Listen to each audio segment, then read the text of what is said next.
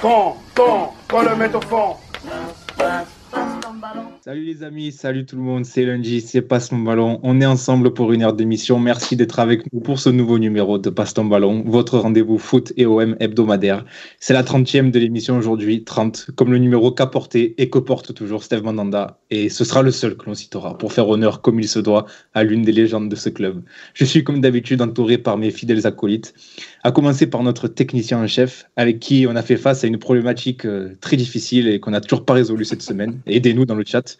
Est-ce que Flash McQueen du dessin animé Cars doit-il souscrire à une, à une assurance vie ou une assurance voiture? Salut Idriss. Salut Mathieu, salut à tous. Mais ouais, ce problème m'a fait mal à la tête pendant deux bonnes heures.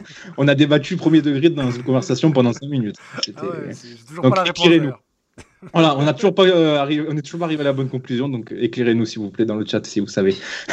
Avec nous également, celui qui a sans doute passé un meilleur dimanche soir que nous tous réunis, les gars, puisqu'il a regardé JS Kabylie, RS Berkane en Ligue Europa africaine, 0-0, 3 tirs cadrés dans le match. Ah bah bonsoir. Bonsoir Mathieu, bah, je vois que tu allé voir les stats et ouais, c'était certainement l'un des pires dimanches de la saison. C'était incroyable de l'unité, mais bon. Est-ce que c'était pire que. Tu sais, on a le baromètre euh, Strasbourg-OM. Est-ce que c'était pire que ce match-là?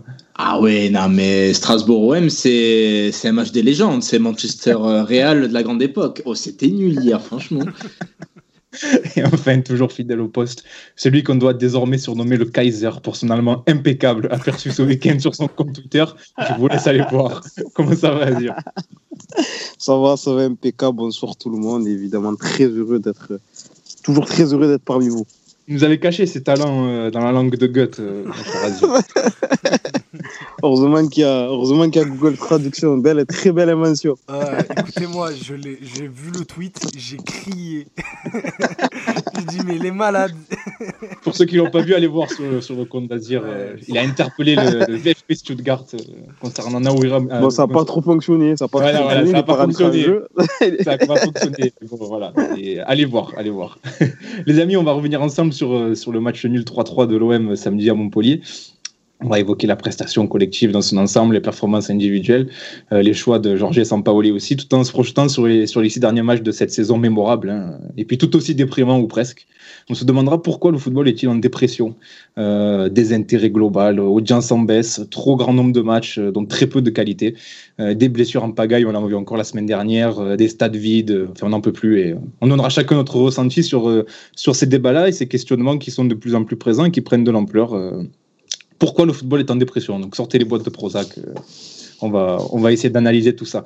Mais avant ça, les gars, on, va démarrer par Montpellier OM, euh, ce match de samedi soir, euh, avec quelques réflexions sur le match. la question que j'ai envie de vous poser d'entrée, c'est est-ce que la déception est plus forte que, que la sensation d'avoir vu un match au moins un peu vivant?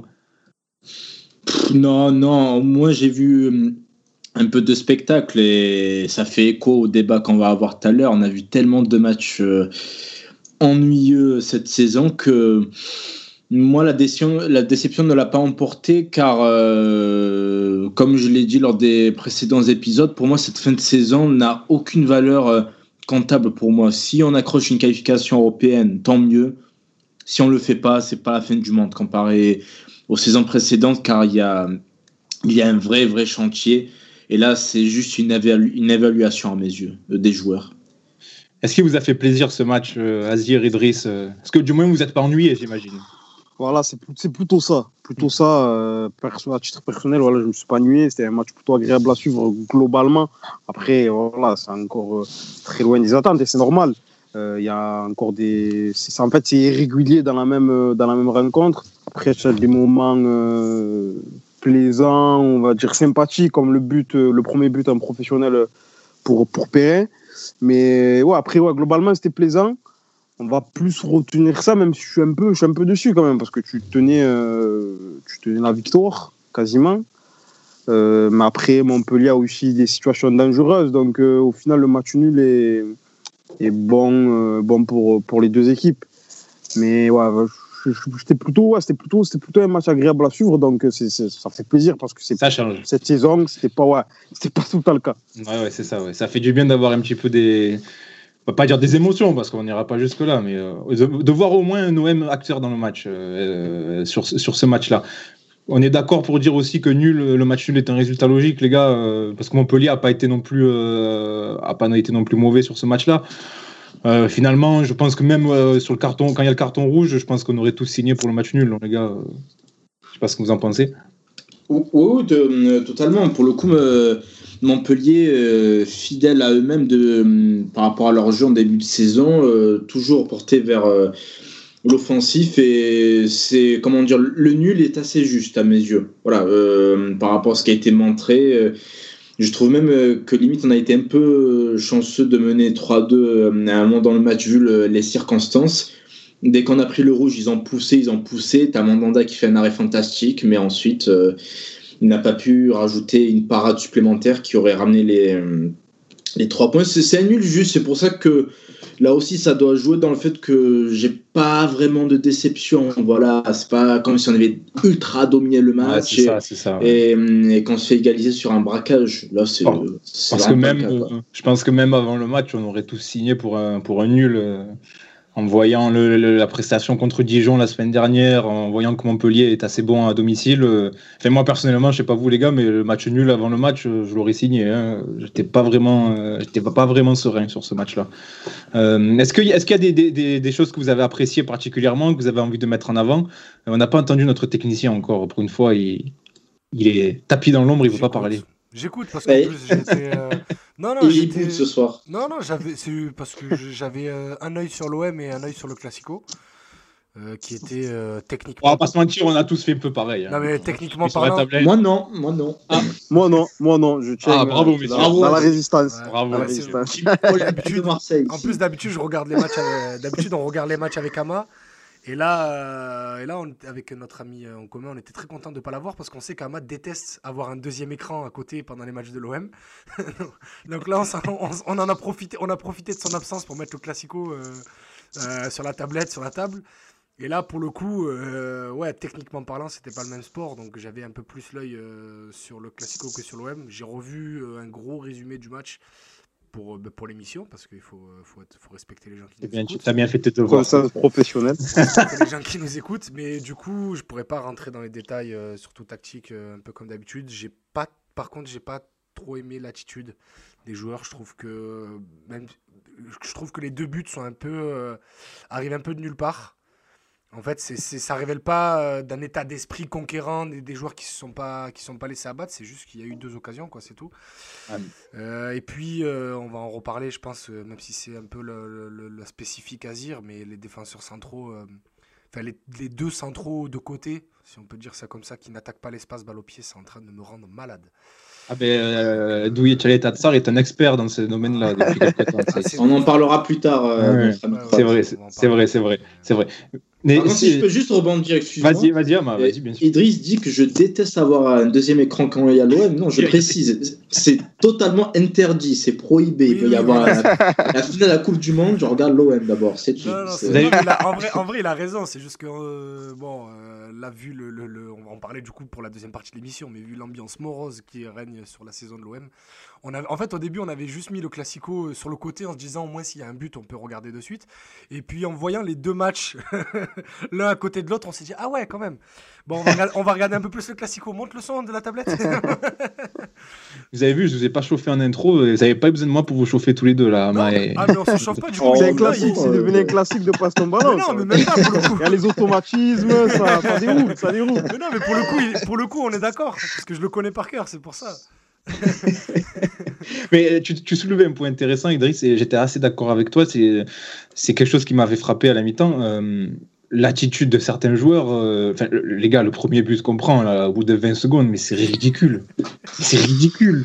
C'est une perte de ballon comme ça au milieu de terrain, il n'y a aucune intensité, aucun, aucun pressing, on se laisse prendre dans le dos. L'autre, je sais plus qui c'est qui couvre leur jeu, mais c'est ridicule.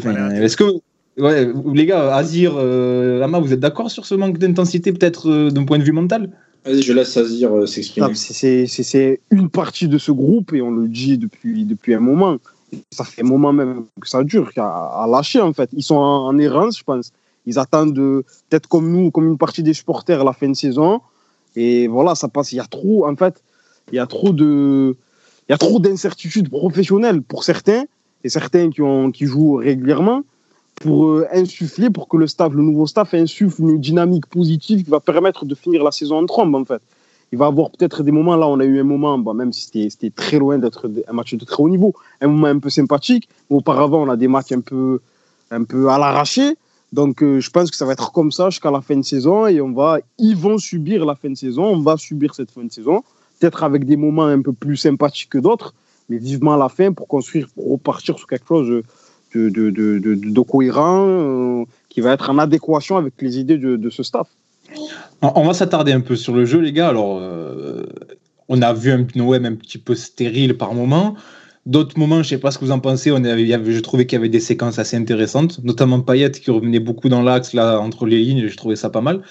Euh, mais à défaut d'être, euh, oui, c'était intéressant. Mais ce que je veux dire, c'est qu'à défaut d'être euh, flamboyant, on a au moins été acteur du match. alors j'ai envie de vous demander, est-ce que c'est déjà pas un bon début, un bon commencement avec tout ce qu'on a vécu cette saison? Oui, tu retrouves un peu d'allant offensif, ça c'est sûr. pour le coup, comme tu le dis, avant, on subissait trop de matchs euh, sous notre ami euh, The Special 2 et on l'a assez dit euh, pendant des mois, des mois et des mois. Là, voilà, la tâche de Sampaoli, ça a été de guérir ou du moins d'essayer d'amener les joueurs sur la voie de la guérison au niveau des initiatives sur le plan offensif. Et il est en train de le faire, comme on a pu le voir, parce que là même, quand on a pris un carton rouge, on a essayé d'aller gagner le match, et il faut le souligner. Mais en revanche, par contre, défensivement, le, pour l'instant, même si je suis adepte de, son de, sa tactique pardon, euh, en 3-4-3, mais là, à l'instant T on se parle, il n'est pas du tout adapté à l'effectif qu'on a et défensivement, on fait peur. Je ne sais pas si vous avez également ce ressenti. Comment on peut l'expliquer justement C'est euh, c'est largesse défensive, même la naïveté parfois, quand on voit, tu le disais Idriss, euh, Balerdi qui couvre leur jeu, euh, les, trois buts viennent de trois longs ballons un peu lancés, pas n'importe comment, mais ils sont un peu lancés au hasard, presque dans, le dos. Comment Est-ce que vous avez une explication à ces, ces errements la défensive qui sont récurrents là depuis quelques matchs? Une explication, je sais pas. Euh, non, franchement, pour l'instant, j'en ai pas. Je pense que c'est juste un problème de niveau. Balerdi continue de découvrir le haut niveau. Il est même pas à 10 matchs de Ligue 1 là, encore, non Si je dis pas de bêtises. Oh, il a dû les dépasser, je ouais, mais il doit être à 12 allez, max. En vrai, parce qu'il y a une longue période où il joue pas. Je te parle. Et en titularisation, encore moins. Euh, Kaletakar, il pardon, euh, pour mes linguistes. tu l'as prononcé à la pastaga Twitter, là, comme ça, on salue toujours. Euh. mais, mais, oui, euh, ben, ben, on le voit, il a, il a plus envie d'être là. Je pense que lui, lui, il compte les matchs encore plus que nous. Et Alvaro, il a tout simplement pas le niveau. Et surtout parce qu'on voit, le, à la base, Balerdi était, c'était lui le premier à être joué libé à jouer libéraux. Et ensuite, il est passé à droite. Puis c'est Alvaro qui est passé euh, dans l'axe pour être un peu général de, cette défense. Mais Alvaro, il n'a pas le niveau, tout simplement. Donc quand en plus on voit la news qui est tombée aujourd'hui, que l'OM cherchera à le prolonger, ben, évidemment que ça fait peur. Mais il a tout simplement pas le niveau. Alors, Balerdi, il est à 15 matchs de Ligue 1. Euh, c'est déjà plus que euh, tout ce qu'il a joué en pro jusqu'à présent. Hein. Donc, voilà oui non mais il y a un apprentissage encore c'est clair. Mais comme tu disais euh, lui il a encore lui il a encore pour le coup euh, des, naïvetés défensives. Tu le vois de toute façon sur les longs ballons ou alors des fois il se projette très vite alors qu'il est en infériorité si jamais il y a perte de balle. Je le trouve un peu trop naïf de ce point de vue là mais sinon euh, ça c'est des trucs qui se corrigent très rapidement et tu vois que de toute façon c'est un joueur qui est assez qui est un peu foufou mais qui qui, a, qui a, quand même un certain QI football. Donc lui, pour le coup, j'ai envie de lui laisser passer des choses, alors que Khaled Tatsar, pardon, il est sur sa quoi, troisième, quatrième saison avec l'OM Troisième? Depuis 2019. troisième. Depuis 2019, troisième, il arrive avec Garcia, oui. Enfin, il arrive post-Europa League, donc ouais, c'est sa troisième. C'est ça, c'est ça. Et donc, euh, ouais, et puis il a affiché un niveau. Et puis lui, pour le coup, ce système à trois défenseurs, on en avait parlé au début, c'était censé euh, le magnifier, c'était censé vraiment le mettre en avant. Et donc euh, là, pour le coup, ouais, c'est la grosse déception. On parlait de, c'est toi moi qui parlais de ce système en 3-4-3 un peu, un peu bizarre, un peu, un peu hybride, euh, un peu asymétrique aussi parce que clairement euh, Lucien Riquet qui est en piston gauche, il, il défend quasiment pas. On l'a déjà vu, on a d'ailleurs on l'a vu sur le but, hein, sur bah le but qu'on a pris en fin de match. Euh, non, pas c'est pas celui-là, c'est, je crois que c'est l'égalisation à 2-2. mais est-ce que ce système Euh, toi, Ama, tu penses qu'il n'est pas, qu'il pas adapté euh, Est-ce que tu peux peut-être développer? Qu'est-ce que que tu reproches à ce système-là? Non, qu'il n'est pas adapté à l'effectif actuel. Et bah, tu as donné un exemple euh, en me faisant cette passe décisive, c'est sur bah, Luis Enrique par exemple. C'est un ailier de 4-3-3, même pas de 4-4-2 pour moi, un ailier de 4-3-3. Et là, le pauvre, il se retrouve à être piston gauche dans un 3-4-3. C'est pas du tout les caractéristiques qu'il a. Et il y a d'autres joueurs. Excuse-moi, vas-y, vas-y, vas-y, vas-y. Je te coupe juste pour apporter une précision. Rokia n'est plus blessé, hein. c'est un choix du coach. Oui, voilà, c'est précision importante. Ouais, mais c'est dommage de ne pas l'essayer. Euh, T'as un mec comme Tovin là qui est de plus en plus axial. Ben, Tovin, il n'a jamais été axial de, dans sa carrière, il ne le sera jamais parce qu'il n'est pas bon dans ce rôle d'un mec comme euh, Tsar qui. Non, plutôt même Alvaro, les deux sont un peu en difficulté ces derniers matchs dans ce système à 3. Donc, euh, je, ne remets pas en cause le, système que veut mettre en place Sampaoli. Attention, je dis juste que cette fin de saison va servir, par exemple, à des mecs comme euh, Lirola, si on le garde, Camara, si on le garde, à s'imprégner de la méthode de jeu et de la tactique de Sampaoli. Et ça sera déjà ça de gagner pour la saison prochaine. Mais en revanche, voilà, pour cette fin de saison, il ne faut pas s'attendre à des miracles parce qu'il y, a des joueurs qui ne vont pas réussir à assimiler le positionnement tactique, etc., en 5-6 matchs. Ils n'ont pas forcément euh, l'intelligence tactique pour ça, malheureusement. Oui, de toute façon, on, sait très bien que les principes de jeu de Sampaoli cette saison, euh, on, va les voir euh, par quelques séquences, mais il n'aura pas pleinement mis sa patte sur l'équipe, déjà parce qu'il n'aura pas le temps. Et parce que, comme le disait Azir justement tout à l'heure, euh, les joueurs sont déjà un petit peu la tête ailleurs pour certains, donc euh, tu, ne peux pas tirer la quintessence de ce groupe de toute façon. Et euh, peut-être que ce système-là en 3-4-3 est peut-être le meilleur à l'instant T, je sais pas, honnêtement, ou peut-être qu'il ne l'est pas, hein, je, ne sais pas, mais pour ce qui est des principes de jeu, on les verra pas. Vas-y, Azir. C'est plus ça, au-delà du système, qui a évidemment son importance, mais mais euh, par rapport aux consignes, peut-être. Peut-être que aux consignes, aux demandes du, staff, euh, quand, par exemple pour les défenseurs centraux, ils ont dans les phases de relance, dans la construction, ils ont quand même par rapport à ce qui se passait auparavant une importance plus, un rôle plus important. Et donc peut-être que voilà, certains n'arrivent pas, arrivent pas à assimiler tout simplement.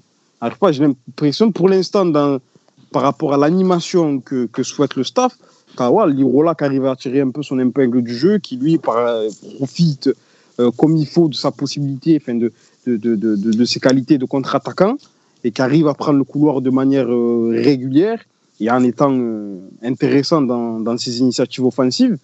Mais sinon, globalement, ouais, comme tu as dit, ça va être par séquence peut-être, mais ça va être compliqué de voir quelque chose de consistant de manière régulière, même au sein des mêmes matchs, d'ici la fin de saison. Oui, ça sera quoi Ça sera que décousu quoi qu'il arrive. Vas-y, Ama, je t'ai coupé. Non, mais le coach euh, Sampaoli l'a dit. Il a dit clairement, en gros, cette fin de saison va me servir euh, à faire. à faire intégrer certains principes de jeu à, des joueurs, à évaluer certains qui je garde et qui je ne garde pas, c'est tout. C'est malheureux en tant que supporter de l'OM, peut-être d'entendre ce genre de choses vu l'histoire de ce club, mais cette fin de saison, elle, elle est comme ça. Il n'y a rien à en tirer pour moi au niveau comptable la cinquième place. Bon, on en, parlera, on en parlera tout à l'heure. Euh, les gars, on s'attardait sur les joueurs euh, rapidement. Euh, un phénomène, un fatigué du match. qui vous avez envie de mettre en avant là sur cette rencontre? Par principe, j'ai envie de dire Camara, parce que j'ai toujours envie de dire Camara. Mais Et encore, je l'ai pas trouvé. Non, non, pour moi, ça a été. Il a été meilleur que ça. Hein. Louis, le meilleur joueur du match, pour moi, ça a été Payet. Même si, encore une fois, bah, il se laisse un peu euh, il se laisse un peu prendre par le par l'humeur collective. C'est pas lui qui va réveiller tout le monde. Et donc du coup, quand l'équipe a pas envie de jouer, ben lui aussi, il boude dans son coin. Mais par contre, quand il a le ballon dans les pieds, euh, ouais, c'est euh, tu vois en deux touches de balle, en une passe, en une, en une vision. Parce qu'avec l'Irola, tu sens qu'ils ont envie de se comprendre, ils ont envie de jouer ensemble. Mais mais par contre, ouais, ça reste très insuffisant. Les gars, vous êtes d'accord avec Idriss Peut-être un autre joueur que vous voulez souligner je suis en train de réfléchir. Ouais, ouais. Lirola. Ouais, Lirola aussi, j'allais dire. Moi, j'ai pas faire une fixette sur lui parce que je suis fan de lui, mais ouais, Lirola aussi. J'ai bien Lirola parce qu'au-delà de, de, son activité, on va dire, après peut-être que c'est pas forcément le meilleur. Peut-être le meilleur joueur de ce match côté OM. Peut-être c'est un peu fort, mais je sais pas, peut-être que comme Ama, peut-être que je fais une fixette un peu sur lui, mais bah, c'est le joueur le plus, vraiment son... le, le plus enthousiasmant en fait. C'est celui. C'est ça, voilà, il prend son couloir. Voilà, parce que Payet, on le connaît même quand il est bon, on sait que il a pas envie tout ça, donc il est fatigant. Alors que Lirola, t'as envie de, as envie qu'il aille bien, quoi. As envie que ça mais c'est vraiment, c'est vraiment le bon terme. C'est enthousiasmant. Tu vois, il est dynamique, il prend le couloir, il, il est actif et c'est centre après, au-delà de son activité, parce que même euh, euh, Sakai aussi, il était à un moment donné actif et tout, mais dans la réalisation technique et dans les choix, dans les choix de ses centres, tu sens que voilà, il centre pas n'importe comment, il prend l'info. Après, dans la réalisation technique aussi, c'est propre, mais ça va être soit des centres en retrait, soit c'est varié en plus. Des centres en retrait, des centres où il va chercher une zone, des centres où il va centrer fort au premier poteau, où il va chercher le deuxième poteau. Enfin bref, euh, c'est vraiment intéressant. C'est un profit qui, qui j'espère, sera à l'Olympique de Marseille la saison prochaine et sur lesquels euh, le staff actuel pourra s'appuyer pour développer un jeu euh, attrayant sur le plan offensif. Ah, pour, euh, pour, juste pour illustrer son enthousiasme, justement, il y a l'action en fin de match où Tovin est prêt de toucher la lucarne avec la fameuse spéciale Fotov. Et, justement, il profite d'un appel de balle de Lirola qui est parti de sa défense. Il a cavalé comme un malade. Et il sait très bien que l'autre ne va pas lui passer le ballon, mais il va pour créer l'espace pour son coéquipier. C'est le joueur qui a le plus couru sur tout le match. Ah bah, c'est pas étonnant. C'est pas étonnant. Mais... Euh, pour une fois que je regarde le débrief euh, sur Canal après le match, c'est lui qui a couru le plus de kilomètres. Pour terminer sur l'Irola, euh, je vous avoue que ça m'étonne un petit peu de le voir à ce niveau. Moi, je m'attendais à, un bon joueur, mais comment il, ce joueur n'a pas pu être utilisé à la Fiorentina, qui est dans une situation très compliquée en Serie A et où je le maintiens Enfin, je sais pas qui ils ont en arrière droit, mais euh, ça m'étonne que ce mec ait, si peu joué avec la Fiorentina. Alors, si je puis me permettre, en tant que spécialiste Serie A de cette émission. Vas-y, bien sûr, bien sûr. Euh, c'était un problème. La, première saison, il joue. Il joue beaucoup à la Fiorentina. Oui, oui, mais c'est cette saison-là. Je crois qu'il avant d'arriver à l'OM, il a fait 4 ou 5 matchs, je crois. Il a pas énormément joué. vas-y, Idriss, vas-y. Euh, non, c'est qu'un problème ambiant dans cette équipe. Il y, avait des, y a des gros problèmes politiques, on va dire, si on peut dire comme ça, dans, au club de la Fiorentina. Ça se passe très, très mal et puis euh, des petites euh, connivences entre certains joueurs et le coach par rapport à des agents et tout ça. Donc euh, il, a, il a juste pâti de cette situation-là. Quoi. Mais sinon, aucun argument footballistique. Je, viens de, le regarder, il a eu seulement 4 titularisations avant de devenir à l'OM avec la Fiorentina. Donc c'est surprenant. C'est un, joueur qui est référencé aussi, un jeune et tout ça. Il a toujours été dans les. C'est ça, c'est ça. Pour mes amis de, de Football Manager 14-15, on sait que Lirola faisait partie des, des jeunes espoirs à aller chercher très vite. C'est ça. Je, viens de voir que sur un match, la Fiorentina, ils ont osé mettre Martin Caceres en piston droit. Ben ouais, enfin, je vois. En 2021. Je trouve ça étonnant. Je trouve ça étonnant. football, football total. il avait, je sais pas. Bon, en tout cas, il, est, il est bon à l'OM et tant mieux. Euh, les gars, un autre joueur prêté qui, euh, qui a été bon aussi, dont on peut parler, on, peut, on peut euh, alors non. non, je pense, je pense, on en parlera d'Encham un peu plus tard. Mais je, je, je pensais à Milik qui met un superbe but, euh, encore très très bon en deuxième mi-temps. Il, moi, il m'a, je sais pas ce que vous en avez pensé, il m'a impressionné par euh, sa participation au jeu, ses courses. Il venait tout le temps euh, faire l'appui, prendre, faire du jeu de position là entre les deux centraux. Enfin, je l'ai vraiment trouvé très très bon. Je sais pas ce que vous avez pensé de lui, les gars. Ah, il pèse, il pèse, il pèse. il est là, il se montre, un avant-centre, il a fait. Il, il, veut, il veut attirer tous les ballons il veut être présent, il a une, pour le coup une grosse, il semble avoir une grosse personnalité, il se montre, ses déplacements sont intelligents. Après, c'est peut-être pour certains, parce que j'ai vu parfois aussi certaines, certaines critiques, on va dire, par rapport à son profil, pas forcément toujours très élégant ou quoi, mais. Ah, alors je ne sais pas si ça vient de moi, mais on a perdu Azir, ou. Ben, je crois que ça vient de moi parce qu'on a perdu l'équipe. Alors, désolé les gars, euh, eux ils ne savent pas encore qu'ils ne, sont pas, qu'ils ne sont plus à l'antenne. Je vais raccrocher l'appel Skype et je les récupère, comme ça on, on continue l'émission. Donc voilà, les aléas du direct, hein, c'est le truc basique qu'on dit dans ces moments-là. Alors, tac, désolé, vous avez entendu le bruit de Skype. On va relancer cet appel. Allez les chercher, vous voulez pas me les alors, donner alors, alors, ça faisait un pas, alors, alors, allô, allô les gars? Oui. Alors, on vous a perdu. euh, je sais pas ce qui s'est passé chez moi, mais on vous a perdu à un moment. Donc, euh, Azir, je vais te demander de répéter ta plaidoirie, s'il te plaît. Je sais pas où j'en étais, mais. Franchement, je vais te dire, reprends du début. parce que, voilà, sur Milik, tu parlais de Milik. Ouais, c'était sur Milik, quoi. Sur Milik. J'étais en train de dire que c'est un joueur qui. Voilà, désolé. C'est vrai, pas de souci, c'est un, un, joueur qui se montre. qui est là, c'est un avant-centre, il essaie d'aimanter les ballons, même s'il ne va pas en avoir beaucoup, mais le peu de ballons qu'il va avoir, il va essayer de les bonifier, soit par travers des, déviations pour ses partenaires, soit euh, en protégeant le ballon et en essayant de se créer des occasions, voire des buts seuls. Et l'action du but, là, elle est, elle est significative. Les gars, on a distribué les bons points. On va, on va, on va maintenant, on va maintenant, on va mettre un petit peu les coups de pied là euh, sur certains joueurs. Euh, Ahmad, tu voulais parler de Tchalé Tatsar tout à l'heure. Euh, je crois que tu penses que c'est peut-être une erreur de, pas, de ne pas l'avoir vendu cet hiver. Oui, je, je le pensais hum, déjà à l'époque parce que 26 millions d'euros en période de pandémie, ben, à mes yeux, ça ne se refuse pas, même si j'apprécie en plus le, le style de Jay Tatsar. Mais 26 millions, tu aurais pu, euh, surtout en plus vu la, tournure qu'a pris la saison, euh, dépanner, remettre Camara euh, en stopper, etc. Et depuis, le le gamin, il a la tête dans le sac. Je ne me rappelle pas qu'il ait fait un bon match et ces derniers temps, il est même catastrophique. Il est à côté de la plaque. La, la, la, la faute qu'il fait là, c'est d'une stupidité sans nom. Pourquoi tu vas la faire? Sur la ligne de touche, il n'y a pas vraiment de danger.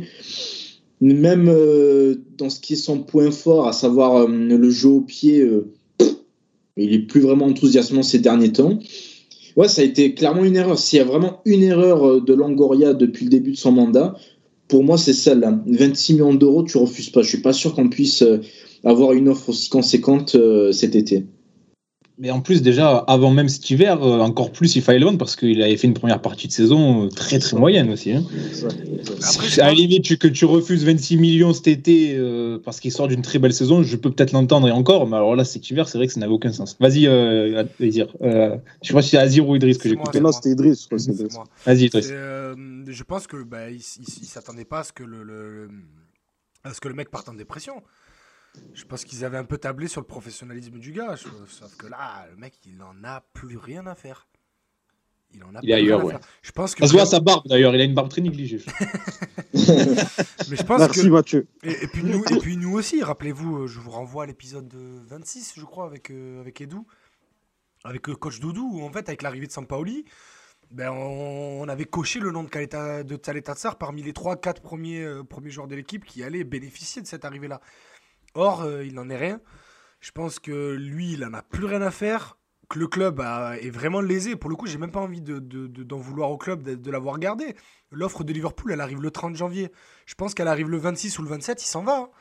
Mais elle arrive. Ouais, c'est possible. Elle arrive, vrai, elle arrive la veille de la fin du mercato. Tu peux pas, avec tout ce qu'il y avait à faire euh, dans ce mercato-là, tu peux pas arriver euh, la veille du mercato et te séparer de, de, de, ton meilleur défenseur. Parce que tu sais pas ce qui va rester, même à, à 26 millions. Donc, on avait Lucas Perrin, on aurait dû le faire jouer. c'est sûr que maintenant, quand on voit, quand on voit ce qu'il ce qui, ce en est advenu, oui, on se dit, ouais, ben, si c'était pour faire ça, il fallait le vendre. Oui, mais là, pour moi, en fin janvier, on en avait parlé même pendant l'émission. Ben, le 30 janvier, non, j'ai pas envie de le vendre parce qu'il reste un jour, tu sais pas ce que tu vas avoir. Et, surtout, tu sais pas que le mec euh, va lâcher complètement cette fin de saison. Quoi. Allez les gars, euh, dernier petit point sur, sur ce match-là. Euh, euh, juste rapidement évoquer Sampaoli, son management.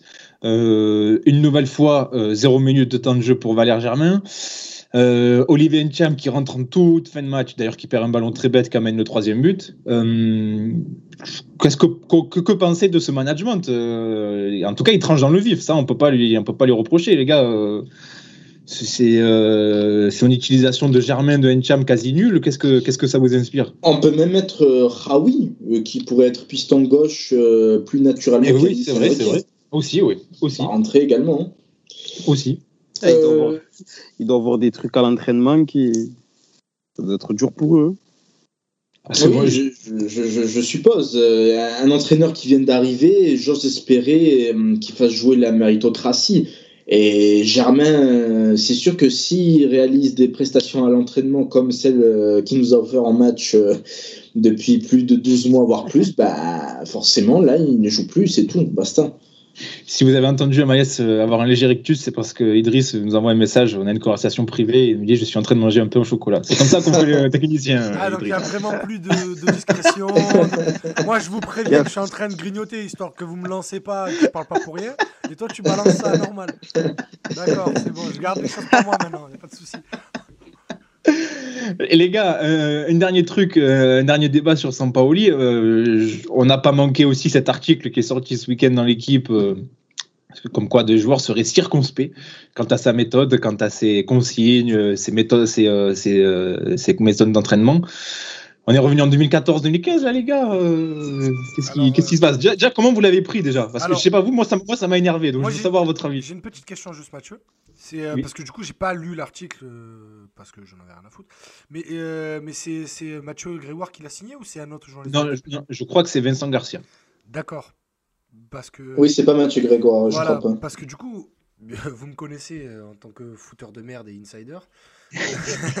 Moi qui adore l'odeur du sang, je suis parti me renseigner du coup chez certains joueurs, même euh, plusieurs du SR, que ça soit en jeune et en pro.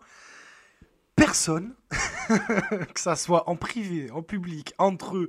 Vous savez en plus que les joueurs ont plusieurs, un peu comme nous, hein, des groupes privés où ils sont 3-4 euh, personnes un peu plus proches euh, entre eux. Personne ne s'est jamais plaint depuis l'arrivée de Sampaoli. Tous, bien évidemment, ils vont se plaindre un peu du physique parce qu'ils courent, courent beaucoup et tout ça. Mais Sampaoli les avait prévenus alors à son arrivée qu'ils trouvaient qu'ils n'avaient ils pas des corps de joueurs professionnels. Ça, on en avait parlé dans l'émission, je l'avais dit, ça a été écrit. Ça a été même dit par Sampaoli euh, en conférence de presse qu'il trouvait que le groupe avait un retard physique.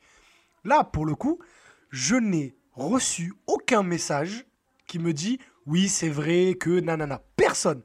J'ai parlé avec un joueur des 19 euh, deux joueurs pardon, des 19 qui s'entraînent souvent avec la- avec l'équipe pro. Et, et certains joueurs qui ne s'entraînaient jamais avec les pros, mais qui montent d'un coup pour faire les sparring. Personne, même pas eux, qui font les plots pendant une heure et demie, parce que ça, pour le coup, c'est vrai que quand ils montent avec les pros, ne sert quasiment à rien. Mais même eux ne se plaignent pas. Même eux me disent, parce que je leur dis, oui, ça reste entre nous, tout ça. Même eux me disent, non, franchement, en vrai, ça va, c'est enrichissant, parce que Sampaoli explique beaucoup, il détaille sa méthode. Et du coup, t'es là en fait. Tu profites de, de, de cette, de, cette, de cette leçon et de ce cours. Donc, je veux pas dénigrer le travail de Vincent Garcia, c'est juste que je m'interroge. Sur qui- sur- à- en fait, à qui ça peut servir ce, ce- ce- À qui peut servir cet article Et et cette fuite? on a- alors, on a, on a confiance en, en- tes infos, et d'autant plus que concernant les jeunes, euh, j'ai vu beaucoup, beaucoup de monde sur Twitter et des gens plutôt bien informés aussi euh, démentir également cette information. euh, des jeunes assez agacés, de, qui seraient agacés des, des- des consignes très directives de Sampaoli, qui seraient agacés de ne faire que les plots. Euh, tout ça a été plus ou moins démenti ou plus ou moins réfuté par les joueurs à, à certaines personnes bien informées. Donc, Entre nous. on, on sait comment ça se passe dans ces, dans, dans ces moments-là, surtout si un article n'est pas signé par Mathieu, qui est le correspondant officiel de l'OM, auprès de l'OM, pardon, pour l'équipe. Voilà, le titre est, est plus exact comme ça. C'est que on sait que c'est quelqu'un qui envoie. qui- en fait, c'est pour servir un intérêt. On a, nous, on a été euh, éduqués avec euh, les guéguerres à Nigo Deschamps, où euh, dès que tu avais un article qui dénigrait Anigo, c'était parce que c'était un copain Deschamps qui l'avait écrit, inversement.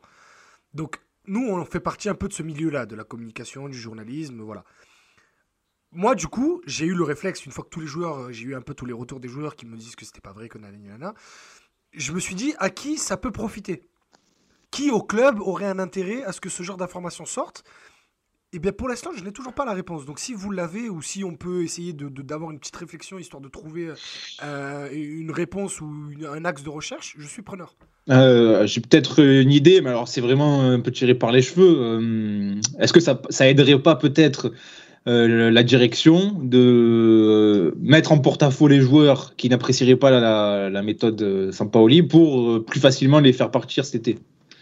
Je sais pas, hein, c'est une supposition, je dis pas que c'est ça. hein. Ouais, je trouve ça un peu. Mais gros. c'est tellement je suis plein de- d'accord- Je suis d'accord avec toi, je trouve ça un peu gros en fait. Après, pour le coup, Mm. c'est sûr que tu as envie de penser à ça. J'y ai pensé un peu aussi. Mais je me dis, non, c'est pas. Enfin, même les clubs, ils vont pas penser à ça. Enfin, je sais pas. Parce que du coup, tu dénigres tes joueurs qui disent. euh, qui, qui passent plus pour des feignants que Sampaoli pour un tyran en fait. Mais la plupart, ils sont en fin de contrat, de toute façon. Genre, enfin, la plupart. Genre, Oui, mais par exemple, veulent- tu vois, euh, ça, peut, ça peut être un, un argument pour dire ah ben voilà, on n'a pas prolongé Tovin parce que ben, il n'aimait Ah oui, pas les méthodes comprends, ouais, Sampaoli, ouais. parce Ouais. qu'il s'y est pas fait, parce que Sampaoli n'était pas très content. Enfin, je, je, Ouais, ouais, je vois. je vais peut-être chercher un peu loin, hein, attention, hein, je- c'est c'est peut-être plus très très farfelu ce que je dis. Non, mais de toute façon, il y a forcément une raison. Je sais, il il peut- il ça peut pas être gratuit, quoi. Il y a forcément une. Fait, je, moi aussi, ça m'interroge. Pareil, comme Idriss, bon, j'ai pas, pas de contact avec des, des, joueurs professionnels du groupe, mais j'ai parlé avec deux petits qui s'entraînent régulièrement avec eux, du centre, qui sont pas encore professionnels. Et pareil, les mêmes, les mêmes, les mêmes retours. Bon, après, c'est que deux petits, donc euh, il y en a d'autres qui s'entraînent avec eux, avec les, les, gros professionnels, donc je vais pas tirer de généralité. Ça, ça, ça corrobore avec, par exemple, ce que je viens de dire Idriss, ou avec d'autres personnes qui sont en contact avec euh, d'autres jeunes centres de formation, même des joueurs professionnels. Donc c'est vraiment, euh, c'est vraiment étrange, quoi. Fait, c'est, incompréhensible, en tout cas, de l'extérieur. Voilà, bah, écoutez, on n'aura peut-être pas le, mot de, le fin mot de l'histoire, mais euh, voilà, ça ressemblait un petit peu, en tout cas, à la situation euh, sous Marcelo Bielsa, où, rappelez-vous, au bout de six mois, les joueurs étaient fatigués.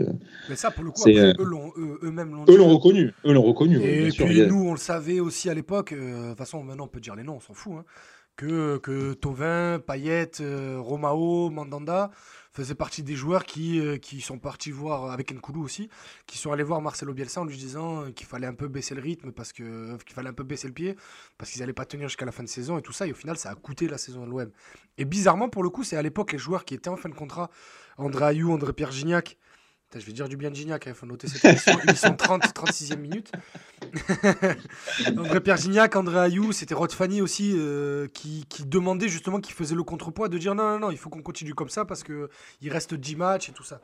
Et bon, bref, le, le El tiempo le dará la razón, comme, euh, comme disait Marcelo. Exactement. je pense qu'on conclura sur ça pour ce match. Euh, à moins que vous ayez autre chose à rajouter, messieurs. pas du tout, non. On, peut, passer au gros morceau de, ce match. Donc ouvrez les boîtes de Prozac, messieurs, euh, tous ceux qui nous écoutent. Euh, on va parler dépression, on va parler déprime, euh, avec ce foot qui, nous blase un petit peu et qui blase un peu tout le monde cette saison. audience en chute prix euh, exorbitant pour les abonnements pour suivre le foot, euh, des, matchs, euh, des matchs de piètre qualité. et de tout ça découle une question que j'ai envie de vous poser, les gars. Est-ce que votre attrait pour le foot est moins fort? Actuellement, oui, mais c'est temporaire. moi, ce qui me dérange le plus dans la période actuelle, outre la qualité médiocre des matchs, c'est la quantité de matchs. Il y en a trop c'est voilà, moi j'ai la chance de travailler dans le monde euh, du foot et vous aussi euh, à, votre échelle.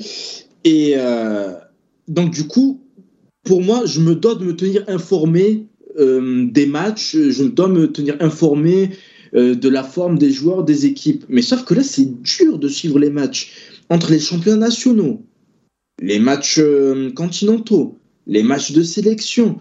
Ça joue tous les trois jours. Là, dans une trêve internationale, il y a eu trois ou quatre matchs par équipe. C'est énorme. C'est trop. Dans une saison qui est raccourcie, au lieu de supprimer par exemple des matchs de coupe, non, on les a laissés par exemple. Et les mecs, ils jouent, ils jouent, ils jouent. Encore un autre exemple euh, qui témoigne de cette répétition des matchs, le, le match Bayern Munich-Paris Saint-Germain, là, en Ligue des Champions. Vous trouvez ça normal que déjà les deux équipes s'affrontent avec euh, plusieurs absents de chaque côté et qu'au bout d'une mi-temps, tu as cinq joueurs qui sortent. On parle d'un quart de finale de Ligue des Champions. Je trouve ça absolument écœurant. Franchement, je ne sais pas ce que vous en pensez. Euh, moi, pour le coup, ben, vous savez, on en parle, on en parle souvent. Euh, moi, ça fait, ça fait quelques mois, même je dirais deux ans, que franchement, je, vis assez mal de suivre le football. Euh, j'en ai, ça a été, c'est un, des sujets qui, euh, qui occupe le plus nos discussions avec Azir. Mais pour le coup, si j'avais pas, si j'avais pas fait, si j'en avais pas fait mon métier, je pense que je regarderais beaucoup, beaucoup moins de football, voire quasiment plus du tout. Euh, parce que franchement, au niveau du... moi, c'est plus au niveau du jeu, même si c'est vrai, Amaïs a raison et je, confirme totalement tout ce qu'il dit. que l'addition des matchs, tout ça, et puis Aujourd'hui, bah, vous savez, vous, euh, que je, suis en train de préparer quelque chose. Donc euh, la trêve internationale, c'est même pas une forme de pause pour moi. Parce qu'il faut que je travaille beaucoup. Donc du coup, euh, c'est vrai que le, rythme effréné de l'OM, de la Ligue des Champions, heureusement qu'il n'y a plus les jeunes. Parce que du coup, j'occuperai même mes week-ends sur les routes. les trêves internationales qui d'habitude te permettaient d'avoir 10 jours de coupure.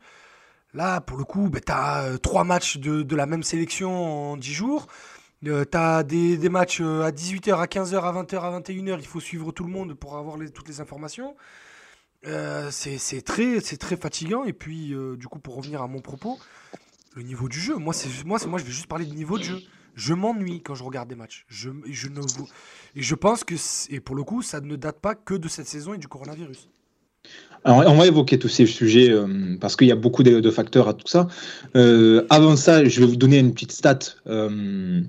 Alors, elle est sortie en fin d'année 2020. C'est une étude qu'a réalisée l'ECA, euh, l'Association européenne des clubs, Ah, ça- qui, euh, selon, Alors, selon je- laquelle Alors désolé de te couper, c'est juste que quand j'entends ECA, je pense à la fameuse tirade de Manu Petit sur l'économie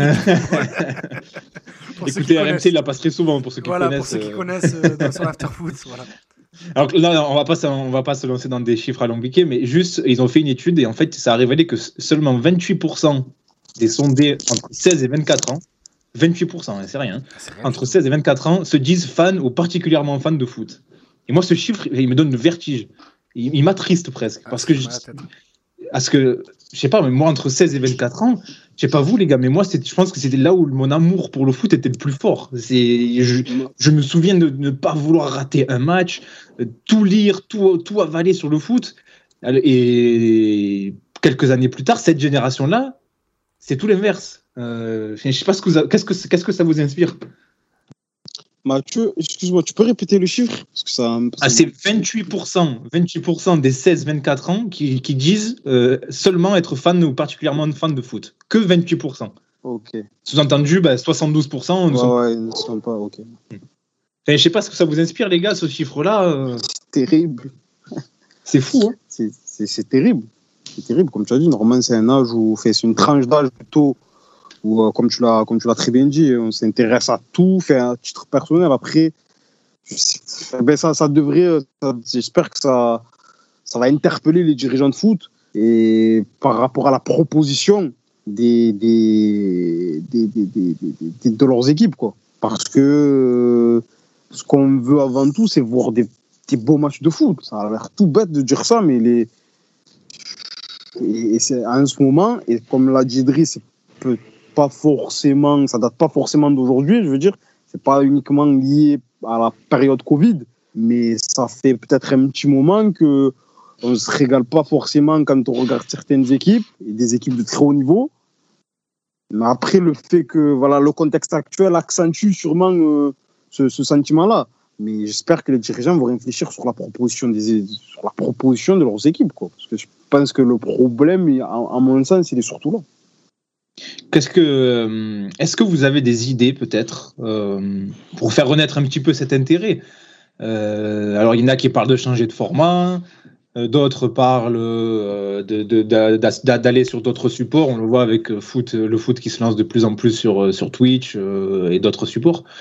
Est-ce que vous avez peut-être des idées de solutions qui pourraient ramener les jeunes vers le foot? Alors je sais que c'est une question assez compliquée. Les, les hautes, les hautes institutions se la posent. Alors euh, c'est pas Paston Ballon qui va faire bouger les lignes, hein, mais est-ce que vous avez peut-être des idées, sûr, les gars t'es des- sûr des- qu'il se, la po- tu es sûr qu'il se la pose? Oui, oui, oui.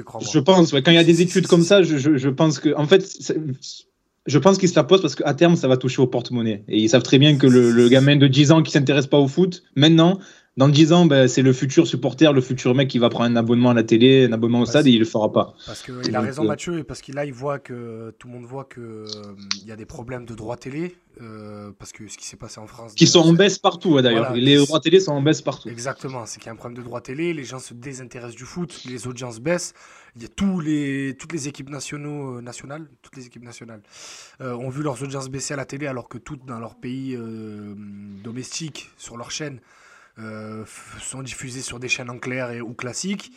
Donc ouais, il y a un réel désintérêt du football. Euh, pour le coup, tout à l'heure, je parlais de mon cas en disant euh, que je m'en désintéressais de plus en plus parce que ben, je m'ennuie en regardant les matchs et tout ça, mais c'est aussi parce que j'ai développé aussi d'autres passions à côté, notamment la NBA. J'ai toujours plus ou moins aimé, mais je suis devenu un vrai gros fan de NBA. Et pour le coup, la NBA sait ma- magnifier son produit. Il sait le, peut-être pas le lycée, peut-être un peu trop d'ailleurs, mais euh, le, vendre. C'est comment attirer des yeux sur, euh, sur ton produit. Donc ça passe par une starisation des joueurs, euh, par de faire que chaque grand match devienne un événement immanquable. Alors qu'on perd un peu ça sur les matchs de Ligue des Champions aujourd'hui. Hein. Moi, franchement, si c'est pas juste une occasion de me retrouver avec les copains, les matchs de Ligue des Champions, je les regarde quasiment plus. Euh, je me suis endormi juste au début de Real Liverpool euh, parce que j'en avais rien à faire. Donc ouais, voilà, je pense qu'il y a un vrai, problème d'abord de, jeu et ensuite de, marketing autour, du football actuel. Je, je rebondis sur ce que tu as dit, Idriss, sur la manière de vendre son produit, de magnifier son produit.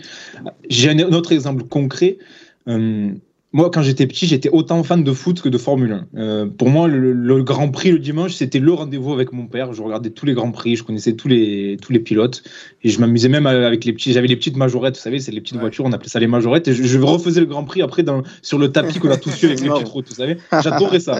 Et au fil, au fil des années, ben, j'ai lâché parce que ben, ça, justement, ça avait, la F1 a un peu connu la situation que connaît le foot actuellement, avec ben, toujours les mêmes vainqueurs, avec euh, ben, des, des, des, grands prix très peu spectaculaires, etc. Et vous savez, on a tous vu tout ce qui s'est passé avec Netflix. La F1 a, créé une série Netflix. Et eh ben, grâce à ça, ils m'ont rattrapé. Moi, maintenant, tous les, les, dimanches de Grand Prix, à 15h, je regarde même pas quel match il y a en même temps. Je sais que je me mets devant le Grand Prix et je kiffe parce que c'est ils ont su me rattraper comme ça, et je pense pas être le seul dans ce cas. Hein. Je pense que beaucoup de gens ont été euh, de nouveau touchés euh, par, par ce sport-là grâce à ça. Et c'est quelque chose, c'est peut-être une piste pour le foot. C'est euh, une ouverture. Parce qu'on parle beaucoup aujourd'hui de storytelling dans le football. Après chaque match, ah, il faut il faut qu'il y ait un storytelling. Mbappé, Haaland, il faut que ça soit les nouveaux Messi, Ronaldo. On est, on, est, on est obnubilé dans la narration du football actuel par le storytelling. En Formule 1, ils t'ont fait un storytelling basé sur la compétition. Pas sur qui a gagné plus de Ligue des Champions, hashtag GOAT et tout ça. On s'en fout. Juste la, narration de qui est le meilleur pilote pour aller gagner. Qui, euh, qui, veut, euh, qui veut mettre des bâtons dans les roues de, de tel truc, mais juste par rapport aux sportifs. Aujourd'hui, le problème du football, c'est que tout est, hors du sportif. On parle transfert, on parle stats, on parle euh, accomplissement, on parle plus de terrain, on ne parle plus de jeu. Regardez, les joueurs sur leur compte Instagram, quand ils font des vidéos un peu pour hyper, tout ça, euh, notamment le prince euh, absolu Radonich, il fallait que je le cale dans Il fallait que j'en parle au moins une fois. Même comme j'ai les plus club, on arrive à le placer dans l'émission. Obligatoire. Mais, mais, voilà, quand ils font des vidéos où ils s'entraînent, c'est que dans des salles de sport, c'est sur un tapis de course, ils font du fractionné, ils font des petits appuis, il n'y a pas de ballon. Alors que, rappelez-vous, historiquement parlant, la première vidéo, est-ce que vous savez la première vidéo dans l'histoire de YouTube qui dépasse le million de millions de vues? C'est une compile. Euh, ah, c'est pas Ronaldinho qui frappe sur la barre C'est la, pub c'est la pub Joga Bonito de Ronaldinho. Il a un ballon dans les pieds, il fait des skills et il, tape sur la barre trois fois. Ah, J'avais 12 ans, je regardais en boucle cette voilà. pub. Voilà ce que les gens veulent voir. Ils veulent voir du foot. Pourquoi vous voulez leur donner du sport, euh, des, athlètes, des, des Conor McGregor en puissance? Qu'est-ce qu'on s'en fout? Faites des vidéos avec le ballon. Moi, si je vois Benzema et Modric faire une brésilienne sur Instagram, je like. Mais si je vois bah, si je vois Benzema faire des pompes, je m'en fous. D'ailleurs, une vidéo qui a fait le buzz récemment, euh, alors j'aime pas cette expression faire le buzz, mais bon, on est obligé de l'utiliser.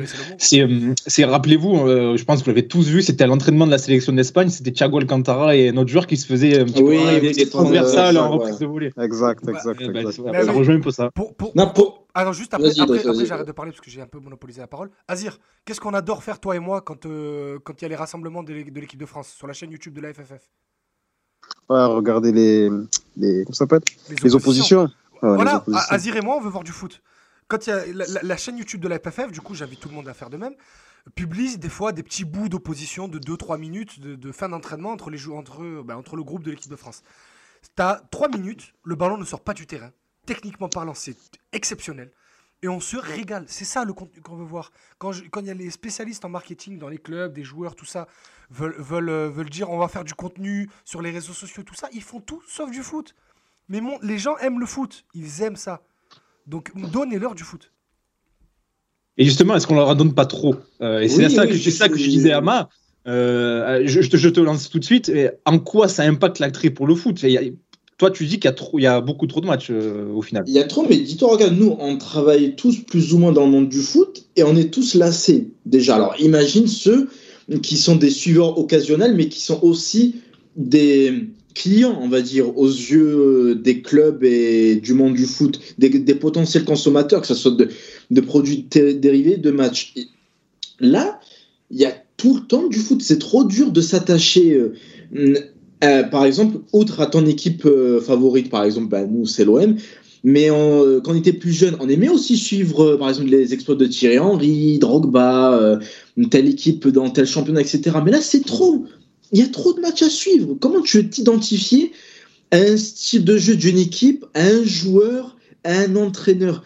Il y a des matchs tout le temps, des compétitions tout le temps. Euh, Idriss, à un moment donné, parlait euh, des équipes euh, nationales. ça, c'est encore un autre souci, les équipes nationales. Je pense qu'il y a toujours une fibre patriotique chez chacun d'entre nous. Mais par contre, il faut que ça ait du sens. Là, la Ligue des Nations qu'ils ont inventée, par exemple, on s'en fout.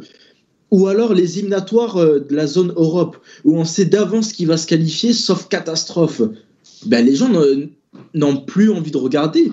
Pour moi, par exemple, c'est grave que la France soit championne du monde et que je lis sur Twitter, oh bah moi le match des Bleus, euh, je vais zapper.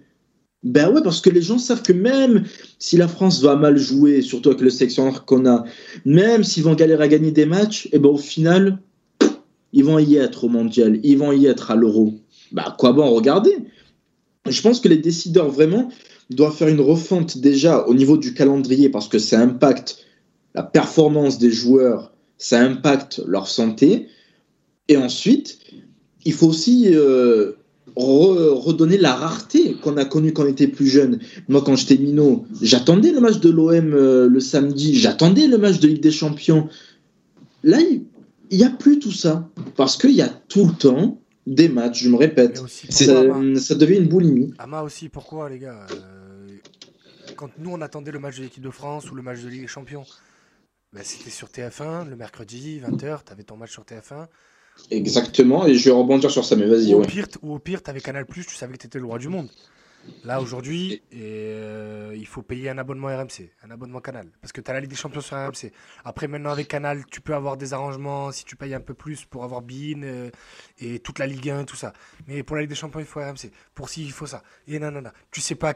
moi, les matchs de l'équipe de France, je sais qu'un jour c'est sur TF1, un jour c'est sur M6. Je me perds je me perds.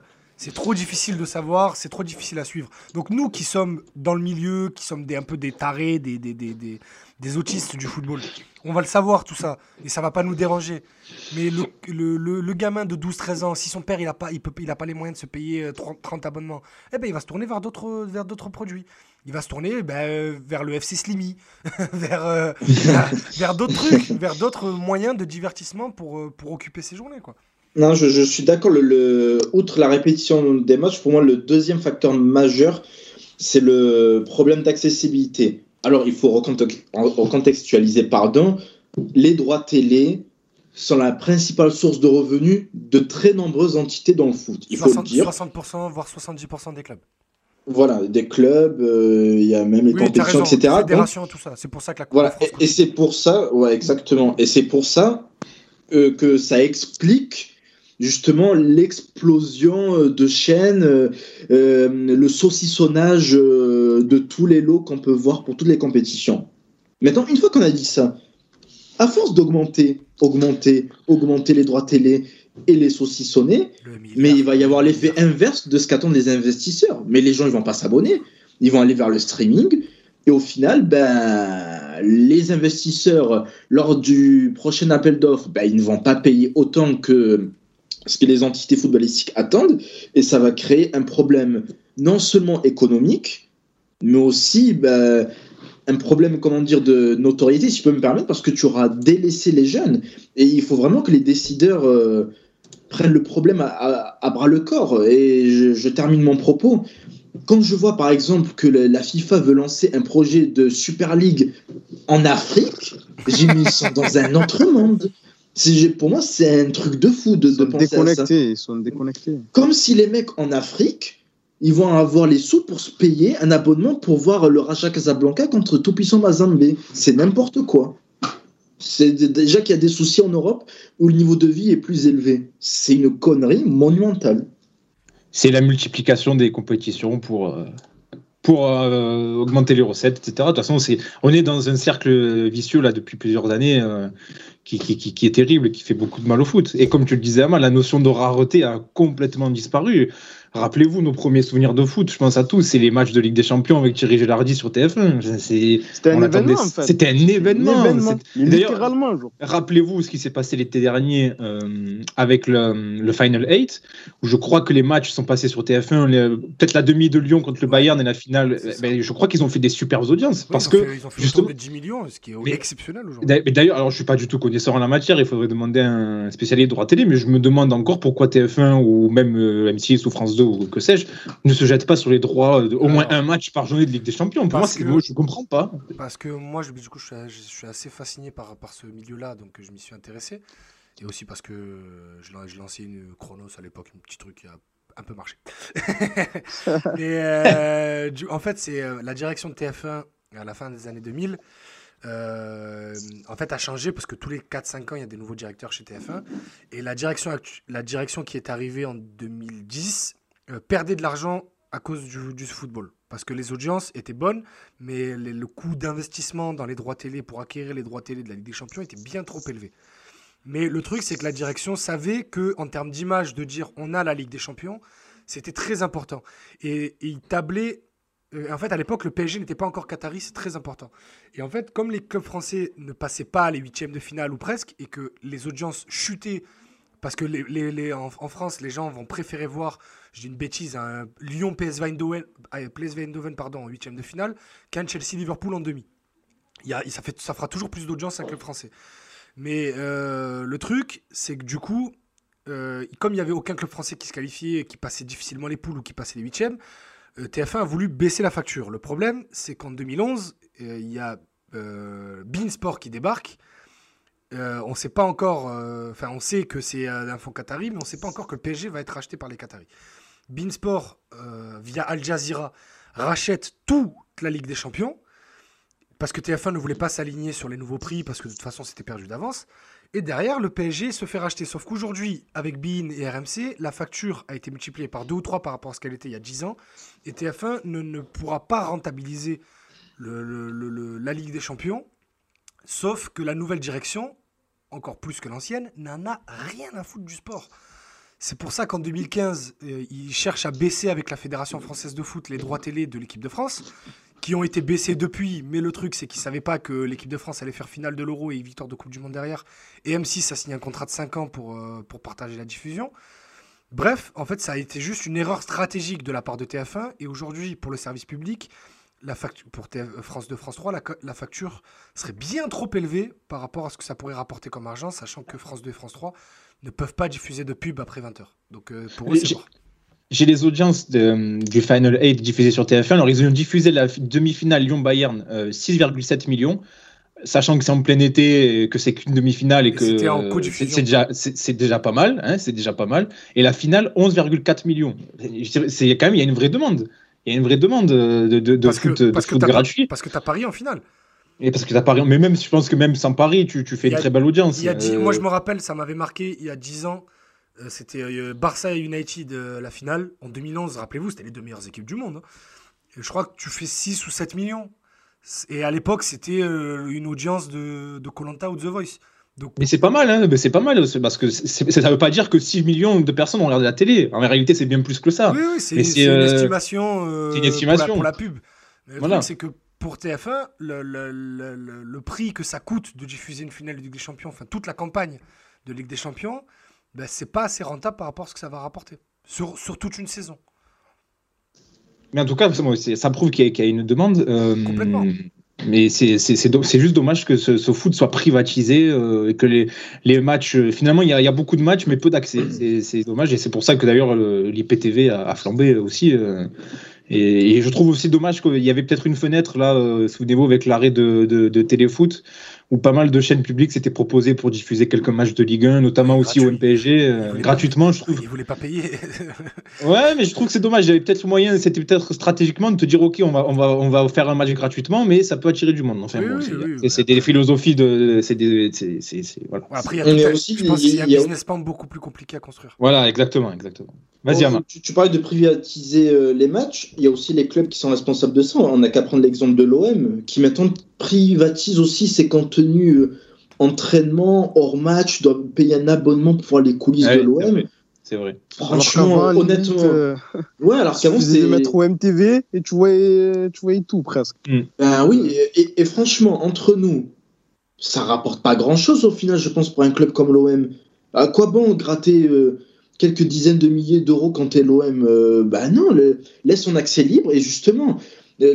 comment dire, ton investissement, il sera bénéfique sur le long terme car en donnant un accès gratuit à des jeunes justement de 10, 12, 15 ans, ben, en voyant les coulisses du club, ils vont aimer davantage le club et ensuite ce sera des clients potentiels qui vont s'abonner au stade, qui vont acheter des produits dérivés. Alors que là, si tu leur bloques l'accès en leur demandant 2 euros alors qu'ils ont 10 ans, ben, ils vont dire, tu sais quoi, ben, euh, tant pis, je regarde pas euh, les ouais, ouais, mais j'imagine. Euh, juste, juste pour, confirmer ce que dit Ama, regardez, la, ce qui est triste, c'est la politique de, de, de, de de flicage, de, je sais pas comment le dire, mais de, de, flicage sur Internet des vidéos de but. Ah, c'est délirant. C'est que tu te fais bloquer ton compte, tu juste pour une seconde, juste pour le but. La NBA, pour prendre cet exemple-là, ne, ne, ne, bloque rien du tout. Oui, pour laisser accès. parce qu'eux, ils disent, y a, on, on, veut être global, on veut que les images de la NBA aillent au bout du monde entier. Donc en fait, ils te laissent partager même tout le match si tu veux, à la seule condition que tu les mentionnes dans ton tweet. Par un arrobas NBA, hashtag NBA ou, ou, ou n'importe quel compte qui se rattache à une franchise NBA. Parce qu'il suppose que ça va susciter l'intérêt euh, et ça va mener vers les gens. Voilà, ça va parce qu'en fait de voir un panier, un dunk, une action, ça va amener les gens à avoir de la sympathie pour une équipe, pour un joueur, et que à terme ça va les amener à s'abonner, à devenir fans, à acheter du merchandising et tout ça. Alors qu'au football, on flique en disant euh, Alors, il y a eu un super but de Lyon entre Lyon et Angers, mais par contre, il faut que tu ailles sur l'application RMC Sport, que tu rentres ton code, que tu aies cliqué sur les trois, les trois images de feu rouge avant, de voir le but. une fois que tu as vu le but, une fois que tu as vu le but, tu dois t'en manger la pub Uber ou après, la pub Unibet. Donc, c'est bon. c'est beaucoup trop. D'ailleurs, ça, faudra qu'on en parle aussi, mais j'en peux plus de ces pubs. Hein. C'est insupportable. Insupportable ces pubs. Euh, les gars, euh, on, parlait d'autre chose et c'est à dire que tu, soulignais ça aussi. Euh, la piètre qualité des matchs. On a quand même des matchs globalement très très peu en ballon. Est-ce qu'on peut pas aussi opérer une réflexion sur le jeu là, les gars, pour peut-être relancer un peu l'intérêt? Moi, surtout, c'est surtout chez les. Enfin, je trouve. surtout chez les, les soi-disant, pardon, grosses équipes. Chez les grands clubs historiques européens, il y a une pauvreté que je trouve globalement, hein, que je trouve euh, affligeante, au-delà du style, hein, au-delà du style. Mais, mais, on regarde, pour la très grande majorité d'entre nous, on regarde des matchs pour voir des buts, tu vois, pour voir euh, un ala offensif, pour voir des, gestes spectaculaires, etc. sur le plan offensif, les joueurs techniques mis dans les meilleures conditions. Et je trouve que globalement, je prends plus de plaisir à regarder l'Atalanta, c'est pas normal. Dans, dans le sens où c'est bien qu'il y ait des petites équipes, entre guillemets, qui, qui proposent quelque chose, qui, qui euh, amène quelque chose de, de, nouveau, euh, un style rafraîchissant. Mais les grosses équipes aussi, elles doivent être euh, des locomotives sur ce plan-là au niveau du jeu et être sans cesse en train de, de proposer des choses spectaculaires, attrayantes pour, pour les spectateurs. Et je trouve que à ce niveau-là, depuis un certain temps, c'est un peu, c'est un peu moyen. Après, je sais pas si je, je, me fais souvent cette réflexion, c'est un peu peut-être paradoxal, un peu schizophrénique, mais je sais pas aussi si c'est euh, un côté un peu nostalgique, tu vois. Euh, ce biais là cognitif qu'on a un peu tous qui, qui nous pousse à croire que c'était mieux avant. C'est. Ah, peut-être, ouais. C'est voilà, quelque chose dont je, je, lutte personnellement, machin, mais, mais je me dis aussi peut-être qu'il y, y, a un peu de ça aussi. Il y a un peu de ça aussi, que j'imagine qu'il y a 10-15 ans aussi, il y avait des matchs qui étaient bien pourris, mais, euh, mais je sais pas, là, j'ai vraiment l'impression que ça retrouve beaucoup d'équipes, quoi. Que les, les, les, équipes dominatrices, ben, y a, le niveau de jeu, c'est pas ça, quoi. C'est pas ça, à moi, mon sens. C'est ça. Ça rejoint ce que dit euh, JB euh, dans le chat, euh, qui dit ces démultiplications de matchs nuisent aux performances sportives et tactiques des joueurs. Ils ne s'entraînent plus pour performer et s'améliorer, mais pour récupérer entre deux matchs. Et c'est vrai que c'est quelque chose qui, qui, qui, est, qui, est, très présent aussi, c'est qu'on a l'impression que les équipes ne travaillent plus collectivement. Il y a tellement de matchs, elles veulent juste récupérer. Ils font que de la récupération. Voilà. Exactement. Ils sont en train de nous parler de récupération. Là, ils ont en termes de récupération, l'innovation à ce niveau-là a explosé. Ils sont pleins de, dans, des, dans des frigos, dans des frigidaires, je sais pas où, je sais pas où, pour bien récupérer. Et après. Ils sont tous pleins de caissons, de choses. Ouais, c'est incroyable. La NASA, le machin. Oui, mais... dans des trucs. Non, vous, dites ça en, vous dites ça en rigolant, mais ouais, la NASA et tout, si ce n'est autre chose, hein, franchement, euh, vu la multiplication des matchs, euh, les mecs, c'est des êtres humains à un moment Ah, donné. mais tu vois, donc, faut- euh, il faut, je pense qu'il faudrait en parler. Je sais pas si, bon, après, il faut être un peu spécialiste et pas dire n'importe quoi pour que ça parte pas dans un discours un peu PMU et tout. Mais peut-être que si un jour on a l'occasion de faire une émission spéciale, une émission spéciale, on va dire un peu sur les, sur les produits, je sais pas ce qu'ils prennent, mais si parce que ça me, moi depuis, mais depuis que je mais même depuis que je suis petit, même depuis petit, depuis même dès, mon adolescence, ça me surprenait, ça, je me c'est pas possible, pas faire 50, 60 matchs comme ça, comme si de rien n'était, les mecs qui se blessent jamais là, les Messi, Ronaldo qui font des 5, avec 15 ans, ils font des 60 matchs, 65 matchs. Personne ne dit rien, c'est normal. Ils se blessent jamais. Ils mettent des 90 buts, ils font des 90 minutes. Normal. Et, des fois, tu sais, il y, a une petite élongation de deux semaines pour, pour dissiper les doutes et voilà, et ça repart. On Donc, embrasse, euh, le mais- on embrasse le docteur Wolfhard euh, au Bayern. qui est un adepte des potions à base de cheval et tout ça. Si- Si- là, le sang de jument, là, je sais pas quoi, ce que c'était. si, euh, S'il pouvait, revenir, pouvait venir, euh, vous pouvez revenir au club entre aujourd'hui et demain, ça nous arrangerait. Bref. Ah, ah, ah, ah, vas-y, tu, Non. tu voulais dire.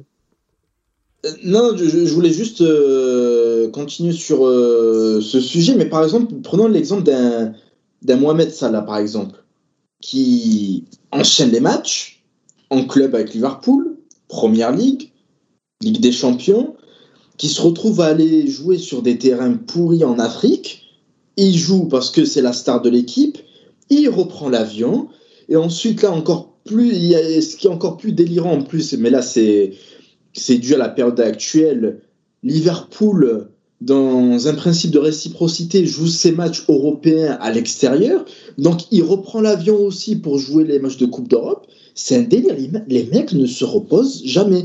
Comment tu veux qu'ils offrent du spectacle ensuite? Ça, vois, Ça me semble aberrant. Et finalement, le, le fait que le spectacle soit moindre, c'est presque une bonne chose. Hum, C'est c'est presque, je veux dire, rassurant. euh, parce que quand on voit le nombre de blessés, enfin les gars, on en parlait là en introduction de ce débat, mais vous avez vu ce qui s'est passé à Bayern PSG, mais c'est ridicule. Mais c'est ça. Mais là, je me mets à la place de Gianni Infantino là et tout ça, tout ce, tout ces beaux, tout ce beau monde qui regarde le match et qui dit, mais il doit se dire, mais comment il peut se regarder dans une glace? Comment il peut se dire, mais ça, voilà, regarde ce que je fais. Il y a deux équipes B là qui s'affrontent, euh, complètement déséquilibrées. L'autre qui peut pas compter sur son meilleur buteur, euh, un tel qui marque et qui sort juste après, l'autre qui se blesse en faisant trois accélérations.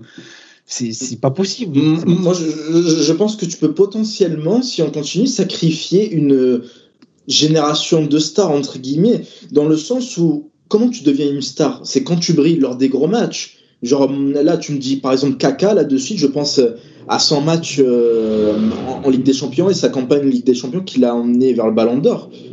Mais là, des mecs comme Salah, euh, Mané, etc., qui peuvent potentiellement atteindre euh, le, le niveau Ballon d'Or, mais là, actuellement, ils ne peuvent pas.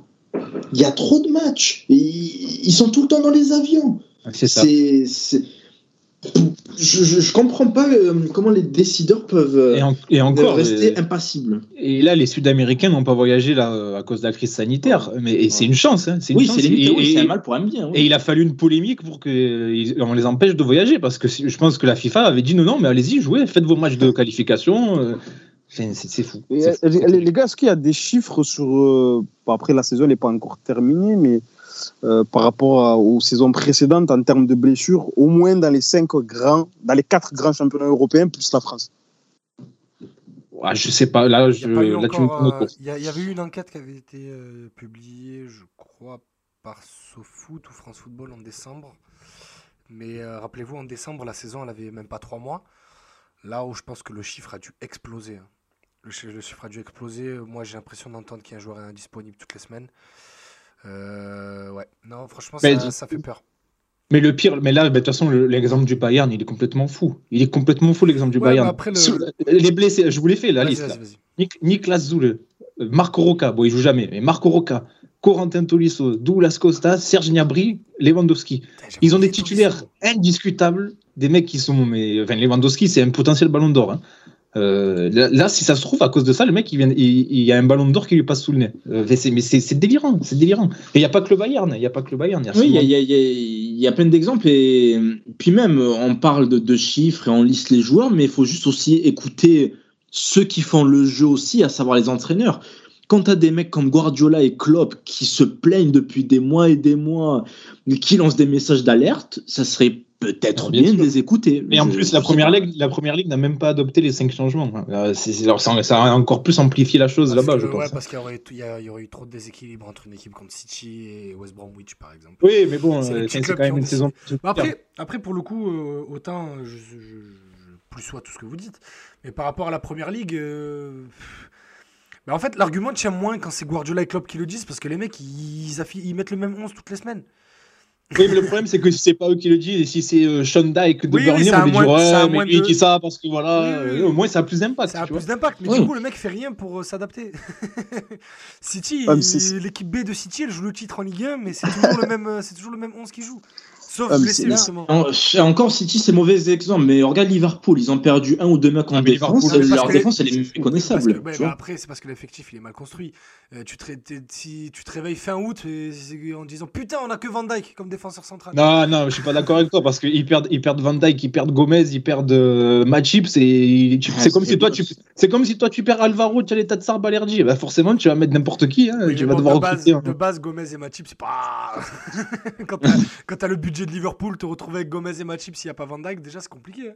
Alors Matip, je suis d'accord. Bon, Gomez, ça reste un bon défenseur. Il démarre la saison titulaire. Euh, enfin, mais c'est fou. C'est ok, l'effectif est peut-être hein. euh, un peu bancal, mais tu, tu peux pas te relever de perdre 300 trop comme ça qui sont indispensables. C'est pas possible. mais moi, je me dis que si des mecs aussi influents dans l'histoire de ce sport comme Klopp et Guardiola, les, les, dirigeants de ce sport ne, ne, prennent même pas en compte, en, tout cas, l'impression que ça donne de l'extérieur, ne, ne prennent même pas en considération leurs paroles, leurs plaintes c'est que vraiment, nous, là, nos, petites discussions sur Twitter, nos plaintes de supporters, de consommateurs, mais ils n'en ont rien à cirer.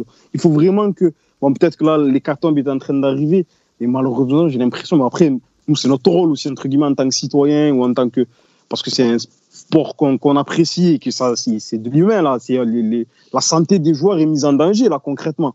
Donc, euh, c'est notre rôle aussi d'en parler, de continuer d'en parler et tout, mais c'est terrible de voir à quel point et c'est bon, de, manière générale euh, les, élites, mais plus particulièrement là dans, dans, le foot, à quel point ces gens-là sont déconnectés en fait. Ces gens-là sont déconnectés, mais oh, c'est, tu joues avec la santé des, des, gens qui font que, que tu gagnes très très bien ta vie, quoi, qui fait que ça génère, ça brasse autant d'argent que cette industrie du foot. Voilà, c'est ça, c'est exactement ça. Sans eux, il n'y a rien. Donc, enfin, sans eux et sans les sporters, mais, mais c'est, c'est une chaîne après. Si le niveau de jeu n'est pas correct, et Mathieu l'a dit en introduction de cette rubrique.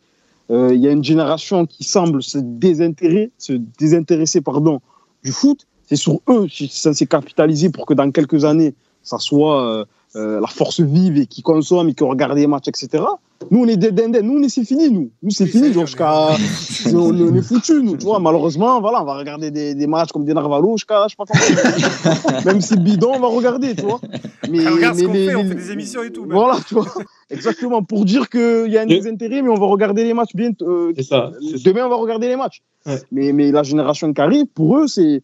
C'est plus bancal, ils vont s'intéresser à d'autres choses. Il y a le e-sport qui est là. Donc, euh, c'est incompréhensible, c'est incompréhensible. Permettez-moi de faire, permettez-moi de faire une petite boutade. Euh, c'est intéressant ce que tu dis, Azir là, et c'est pour ça que je dis ça. Rappelez-vous de notre cher ancien président qui, qui, avait dit que mais les principaux concurrents de, de l'OM, c'est Netflix, c'est FIFA, etc. Alors, le contexte était catastrophique pour sortir ça, mais. il avait raison. En fait il n'avait pas totalement de temps pour une fois, la, phrase a été sortie de son contexte. Oui, mais revient GHE. Mais, mais pour le coup, pour le coup, c'est vrai que c'était mal dit. Parce qu'on va pas non plus lui donner trop. Non, mais oui, ça n'avait rien à faire dans la discussion. C'était mal, dit, mais pour le coup, je voyais où il voulait en venir. Il avait pas. Et sur le fond, et sur le fond, c'était pas totalement Parce qu'aujourd'hui, la, la, monétisation du football fait que c'est un divertissement pour nous, euh, même si pour eux c'est euh, un sport et tout ça pour nous, c'est un divertissement. Si on se met dessus, c'est parce qu'on est diverti par l'action que l'on voit sur le terrain pendant une heure et demie. Donc oui, les concurrents de l'OM, s'il y a un match à 15h, mais que Netflix sort la saison 2 du Serpent à 15h euh, un samedi, ben, je vais hésiter entre les deux. Tu vois ce que je veux dire? Attends, regardez le serpent. Ah, c'est génial d'ailleurs, je le conseille à tout le monde. les gars, autre sujet qui. Je voulais dire un truc. Vas-y, vas-y, rapidement, rapidement. Oui, très rapidement. C'est pour dire, parce que du coup, Azir le dit, les, jeunes se désintéressent du foot. Pour revenir à ce qu'on disait au tout début de, de, de, euh, de la rubrique, c'est parce que euh, y a de plus en plus de matchs, mais il y a de moins en moins de foot. Il y a de moins en moins, quand tu regardes le, match en lui-même, il y a de moins en moins d'actions, de gestes, de, beaux moments de football, en fait. Il y a juste du contenu. En fait, il y a des matchs qui se, qui, qui se, qui, s'enchaînent sans vraiment sans euh, jeu technique, sans. On, parlait tout à l'heure, Azir parlait de la Talenta, sans jeu tactique un peu léché. Et du coup, moi, ce que j'ai envie de voir, c'est que j'ai envie de voir du football. Donc remettez, remettez les joueurs techniques, protégeons les joueurs talentueux, comme disait Frédéric Antonucci. Remettons les joueurs techniques au centre, au centre euh, du terrain. Donnez-leur les clés du camion, pour citer Vincent Moscato. Je vais tous les faire. le problème, c'est que l'étendard de de cette génération-là de joueurs, c'est Neymar, qui est lui l'anti-footballeur professionnel par excellence parce que c'est un fabuleux joueur du foot, mais de football qui n'en a rien à foutre. Donc, en fait, il faut juste remettre le football en tant que sport, en tant qu'art, au milieu de l'intérêt. Et plus juste de dire c'est le Barça contre le Real, plus juste de dire c'est Haaland contre Mbappé. Juste dire, voilà, regardez, il y a telle équipe, telle équipe, tel joueur, tel joueur, et on va avoir du football. Juste ça.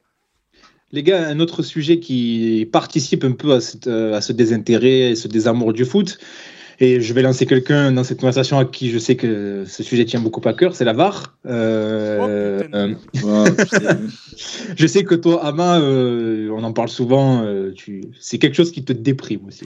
Alors, juste, juste avant qu'il commence, avant qu'il commence. Très vite, tu dois dire rapidement. Non, non, c'est bon, c'est bon. Une phrase. Juste regarder un match quand il y a une, une, décision VAR avec Amaïs, c'est le truc le plus drôle que j'ai jamais fait de ma vie. il fait que s'énerver. Qu'est-ce qu'il fait, lui? Au Santa pour prendre la décision. J'ai l'impression d'avoir René Malville Kabyle à côté de moi. non, ce qui contribue euh, à la dépression actuelle euh, du foot, pour moi, c'est aussi. Euh, l'omniprésence des débats sur l'arbitrage dans les après-matchs euh, de chaque rencontre. C'est saoulant, c'est saoulant. Parce qu'avant, au lieu de dire euh, euh, l'équipe a mal pressé ou que sais-je encore, là, on va dire non, mais t'as vu, on a refusé un but pour un centimètre hors jeu ou alors on a donné un carton rouge parce, qu'on a regardé 20 ralentis, mais du coup, ça on a donné carton rouge là. Pourquoi on n'a pas donné un carton rouge dans une action similaire 20 minutes après? Et ça change tout. Le nombre de cartons rouges qu'il y a depuis euh, quelques mois, le nombre de pénalties accordés, et on peut le voir juste sur la Ligue 1. Et même sur nous, au niveau de l'OM, on a eu 9 cartons rouges, je crois, cette saison, ou un truc comme ça. C'est trop. Ça t'écœurait du foot, en plus de créer des temps morts à chaque fois. Hum, parce qu'il faut aller vérifier telle action, débattre avec les, les, arbitres dans le quart, c'est. Ça dénature le sport qu'on aime. Et ce qui me semble encore plus aberrant, c'est que cet outil est utilisé dans les compétitions qui regroupent les, clubs et les nations les plus riches. Mais par contre, il y a encore des compétitions dans le monde et énormément qui n'utilisent pas la VAR. Donc, euh, quel message aussi là tu envoies? C'est, On ne fait pas le même sport. C'est vrai, c'est vrai. Et encore un exemple, de toute façon, ce week-end, euh, je crois que c'est en Angleterre, il y a un but qui a été refusé pour un hors-jeu d'un de, demi-orteil c'est fatigant, quoi. C'est fatigant. C'est pas du foot. C'est pas du foot. Il faut arrêter avec ça. Euh, maintenant, après, il y, a la nouvelle règle des mains aussi dans la surface. Euh, en fait, là, j'ai l'impression qu'il faut se couper les bras. Donc, euh, bah, le, nombre de pénalties qu'il y a, les gars, le nombre de pénalties qu'il y a, c'est fou. Pour citer Patrick Burel, l'important c'est pas les cartes, c'est ce que vous en faites. Qu'est-ce que tous les faire. Il, me manque Courbis là. Je vais réussir à gagner Courbis. non, juste pour euh, rebondir sur euh, cette thématique, cet outil était censé, soi-disant, apporter la vérité et aider les arbitres. Et au final, qu'est-ce que ça a apporté? C'est mettre les arbitres dans une situation plus qu'inconfortable comparée à avant. Tu as parlé des hors-jeux, par exemple, euh, en première ligue, il y a eu de nombreux scandales cette saison par rapport à ça. Avant, si l'arbitre ne sifflait pas qu'il y avait but, pour une action similaire qui est sifflée aujourd'hui. Avant, on regardait le ralenti pendant 30 secondes et les commentateurs eux-mêmes disaient Ah, c'est vraiment difficile de juger, même euh, avec le ralenti, donc l'arbitre a eu raison de laisser euh, l'avantage à l'attaquant. Et là, qu'est-ce qu'on va faire aujourd'hui? On va plus parler de jeu et dire on va laisser l'avantage à l'attaquant. On va dire non, mais si, regardez, il y a, y a, son orteil droit qui dépasse. Du coup, l'arbitre a raison de, de siffler hors jeu. Mais c'est d'une bêtise. C'est pas ça le foot. On est en train de nous voler le foot avec euh, cet outil, ça m'écœure. Et là, c'est même pas être vieux con ou être nostalgique. C'est des faits. Il y a des débats, des polémiques dans tous les championnats. C'est pas normal. Ça me fait penser à Francis Lalanne avec ce coup de gueule. Vous, rond de cuir. Mais on est d'accord avec toi, bien sûr. Mais de toute façon, je veux dire, c'était tellement prévisible que la VAR allait, ça allait mal se passer et que ça allait dénaturer ce sport. C'était évident, c'était évident. Alors, il y a eu quelques décisions qui ont permis de rétablir la justice, si on peut dire ça. Est-ce qu'il y a vraiment, est-ce qu'il y a vraiment une justice dans le foot? Mais ça n'a créé que polémique, que polémique et que discussion. La preuve, c'est ce qu'on est en train de faire. Alors que normalement, si tout, se passait bien comme on nous a vendu euh, lorsque la VAR est instaurée, bon, on ne devrait même pas en parler. On devrait dire, OK, il ben, y a faute, allez, pas de souci. Mais non, évidemment que non, ça n'a rien changé. Une autre donnée, ça sera peut-être la dernière sur euh, cette, maladie de, dont souffre le foot, cette dépression. Et c'est Renaud, notre ami Renaud, coup du sombrero, qui le disait euh, dans, dans, le chat. Il nous disait, les stades vides avec le Covid n'ont fait qu'aggraver le truc les gars, je sais pas ce que vous, vous en pensez, mais en tout cas, moi, je vais vous donner mon sentiment.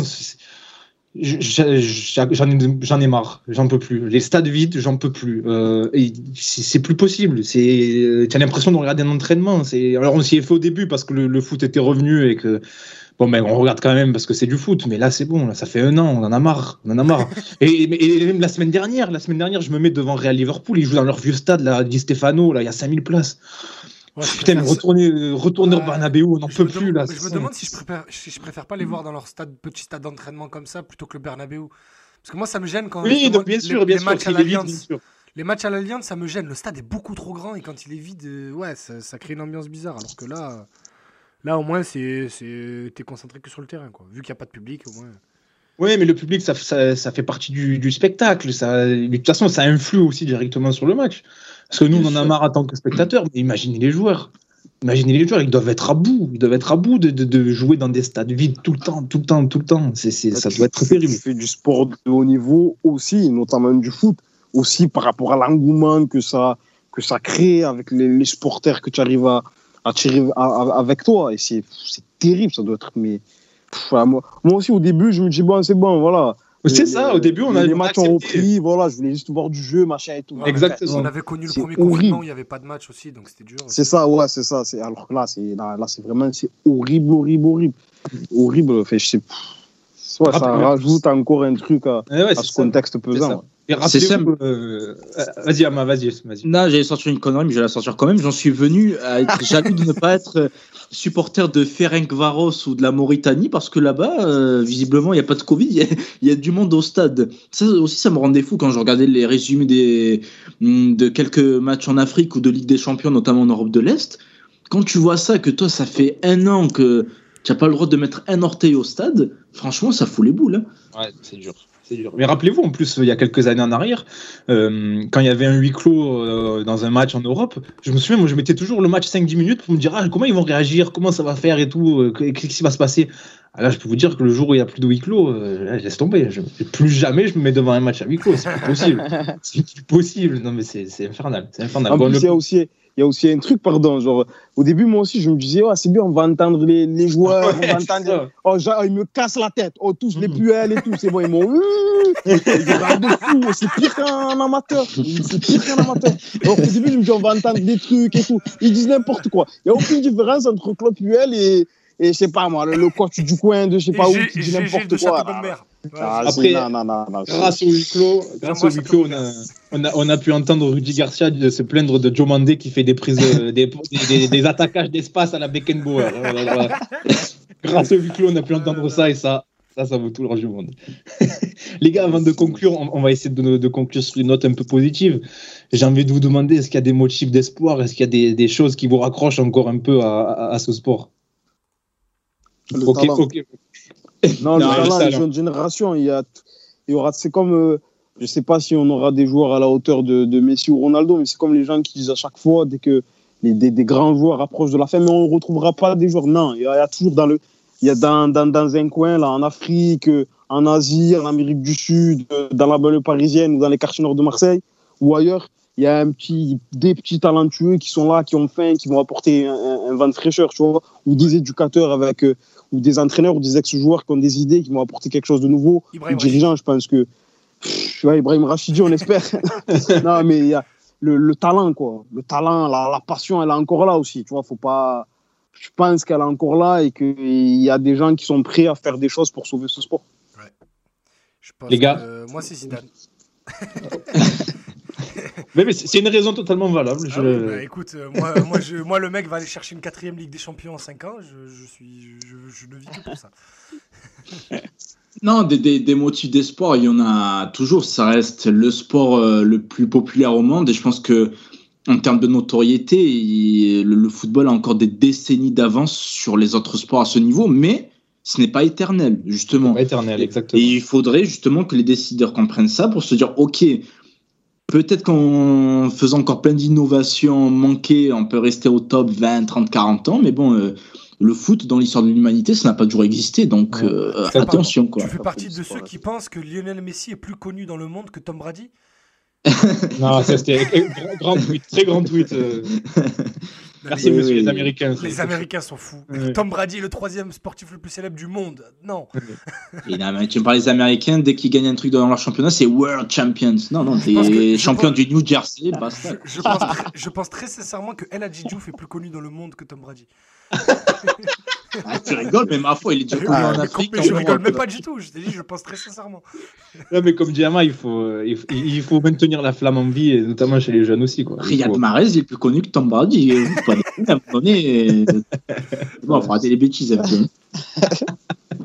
Les gars, je vous propose qu'on en reste là. Euh, n'hésitez pas à nous dire euh, en commentaire aussi, après avoir, avoir, écouté le podcast, pour ceux qui n'étaient pas en direct, ce que vous en pensez. Vous nous envoyez vos, vos, avis, vos opinions sur ce sujet-là. C'était un vaste sujet. Il faudrait des heures pour en parler, euh, tellement, il y a des choses à dire. pendant une bonne heure là. Oui, mais il y a tellement de choses à dire. Mais continuez à regarder du foot surtout. Euh, c'est important. C'est important. Et transmettez surtout. Transmettez aux plus jeunes. Euh, c'est ça aussi qui, qui, qui, qui assure l'avenir du foot.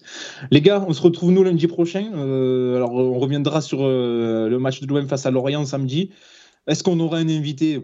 Vous savez comment on fonctionne On ne sait pas. ça se trouve, on en aura un, ça se trouve, non. Mais de toute façon, on trouvera toujours de, de, de, quoi discuter. Voilà. Allez, les gars, bonne semaine à tout le monde. Salut. Salut tout le monde. Bonne soirée.